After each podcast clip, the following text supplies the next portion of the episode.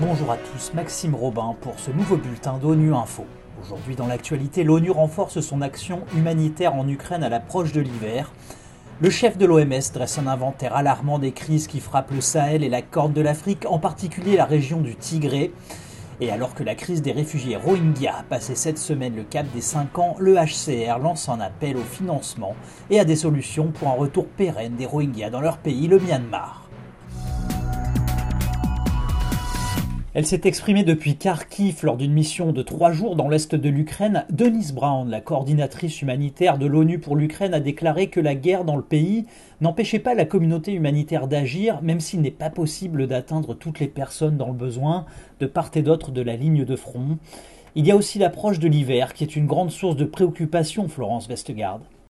En effet, Maxime, les Nations Unies ont prévenu ce matin que des milliers d'Ukrainiens vont devoir affronter un hiver difficile dans des abris temporaires et des maisons endommagées. C'est donc le branle-bas de combat dans les différentes agences humanitaires de l'ONU. Les populations, surtout les personnes âgées dont beaucoup vivent dans des zones rurales, doivent réparer leurs fenêtres, leurs portes et les systèmes de chauffage. Les Nations Unies préparent donc un plan global pour faire face à l'hiver. Ce plan devra, entre autres, faire l'inventaire des hôpitaux et des cliniques ayant besoin de générateurs d'électricité. Transfert d'argent, soins de santé, abris, accès à l'eau potable. Depuis le début de la guerre, les agences humanitaires ont pu aider plus de 12 millions d'Ukrainiens. C'est ce qu'a expliqué la coordinatrice humanitaire de l'ONU en Ukraine, Denise Brown. Elle a démarré hier une visite de trois jours dans l'Est et le centre de l'Ukraine pour constater par elle-même l'impact humanitaire de la guerre et évaluer les efforts déployés pour aider les populations. Le chef de l'OMS, le docteur Tedros, s'est exprimé ce matin sur le sort des habitants du Tigré en Éthiopie et plus largement sur la situation dans la Corne de l'Afrique et au Sahel. Les habitants de ces régions font face à des crises qui se multiplient, en particulier la sécheresse et les conflits. Le docteur Tedros a notamment appelé à la fin du blocus des 6 millions d'habitants du Tigré par l'Éthiopie et l'Érythrée. On l'écoute. Depuis plus de 21 mois, les 6 millions d'habitants du Tigré sont soumis à un siège étouffant qui a tué les gens non seulement par balle ou par bombe, mais aussi par l'arsenal des banques, du carburant, des vivres, de l'électricité et des soins de santé. C'est pourquoi nous avons demandé la reprise des services essentiels et la fin du blocus.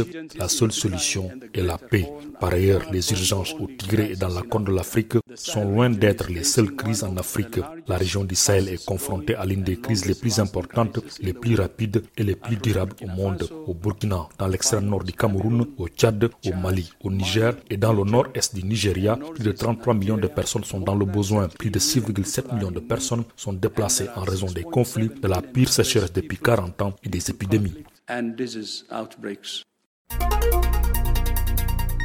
Cette semaine a aussi marqué le cinquième anniversaire du début de l'exode massif des Rohingyas du Myanmar vers le Bangladesh. L'Agence des Nations Unies pour les réfugiés le HCR a lancé un appel pour que des efforts beaucoup plus importants soient déployés afin d'obtenir à la fois un soutien financier et des solutions pérennes pour les Rohingyas.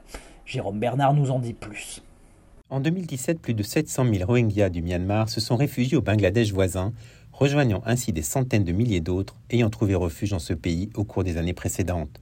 Cinq ans plus tard, de nombreux réfugiés rohingyas ont déclaré au HCR qu'ils souhaitaient rentrer au Myanmar, mais seulement si les conditions d'un retour sûr, digne et durable sont remplies et s'ils peuvent bénéficier de la liberté de mouvement, de l'accès aux documents et d'une voie vers la citoyenneté, ainsi que de l'accès aux services et aux activités génératrices de revenus.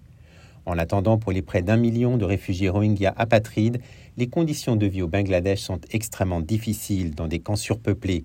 Ils restent entièrement dépendants de l'aide humanitaire pour leur survie. Avec la diminution des fonds, ils sont confrontés à de nombreux défis dans leur vie quotidienne. Les besoins les plus fréquemment non satisfaits sont une alimentation correcte, des matériaux pour les abris, des installations sanitaires et des moyens de subsistance.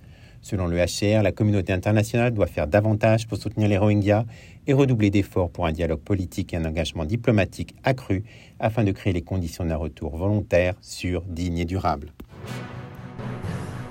Voilà, c'est la fin de ce bulletin d'ONU Info. Merci à tous pour votre écoute. Vous pouvez nous retrouver sur Internet et sur nos comptes médias sociaux Twitter et Facebook. À lundi, même heure, même fréquence.